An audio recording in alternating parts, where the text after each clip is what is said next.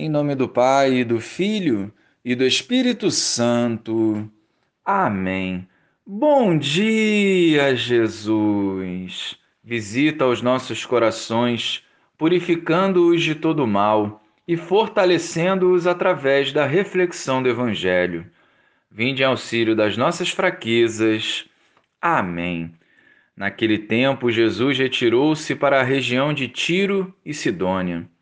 Eis que uma mulher cananeia, vindo daquela região, pôs-se a gritar: Senhor, filho de Davi, tem piedade de mim. Minha filha está cruelmente atormentada por um demônio. Mas Jesus não lhe respondeu palavra alguma. Então seus discípulos aproximaram-se e lhe pediram: Manda embora essa mulher, pois ela vem gritando atrás de nós. Jesus respondeu: Eu fui enviado somente às ovelhas perdidas da casa de Israel. Mas a mulher, aproximando-se, prostrou-se diante de Jesus e começou a implorar: Senhor, socorre-me. Jesus lhe disse: Não fica bem tirar o pão dos filhos para jogá-los aos cachorrinhos.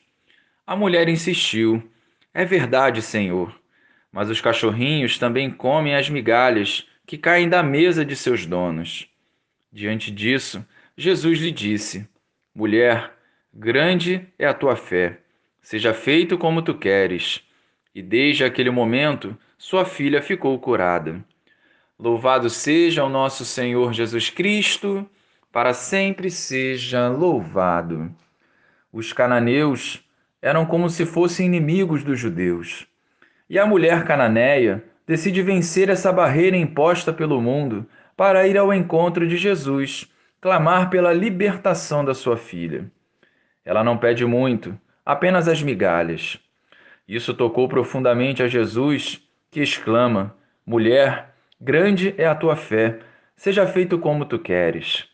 A fé supera a rejeição e as divisões. A fé une a todos os povos. A fé deve mover as pessoas a realizar a vontade do Pai.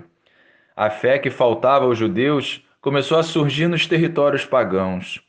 Como igreja, devemos testemunhar com a vida as maravilhas do reino, o que inclui acolher aquele que vem de fora, e devemos sim ajudá-los em seus passos na fé. Não podemos rejeitar ninguém, pois, como cristãos, somos um elo entre o céu e a terra. Chega de divisões em nosso meio, sejamos, pela força do amor, agentes da paz e da misericórdia, que constrói a unidade a partir do próprio exemplo. O amor de Deus recai sobre todos nós e nós temos o direito de nos apropriar desse amor, não para causar divisão, mas para promover a unidade. Glória ao Pai, ao Filho e ao Espírito Santo, como era no princípio, agora e sempre. Amém.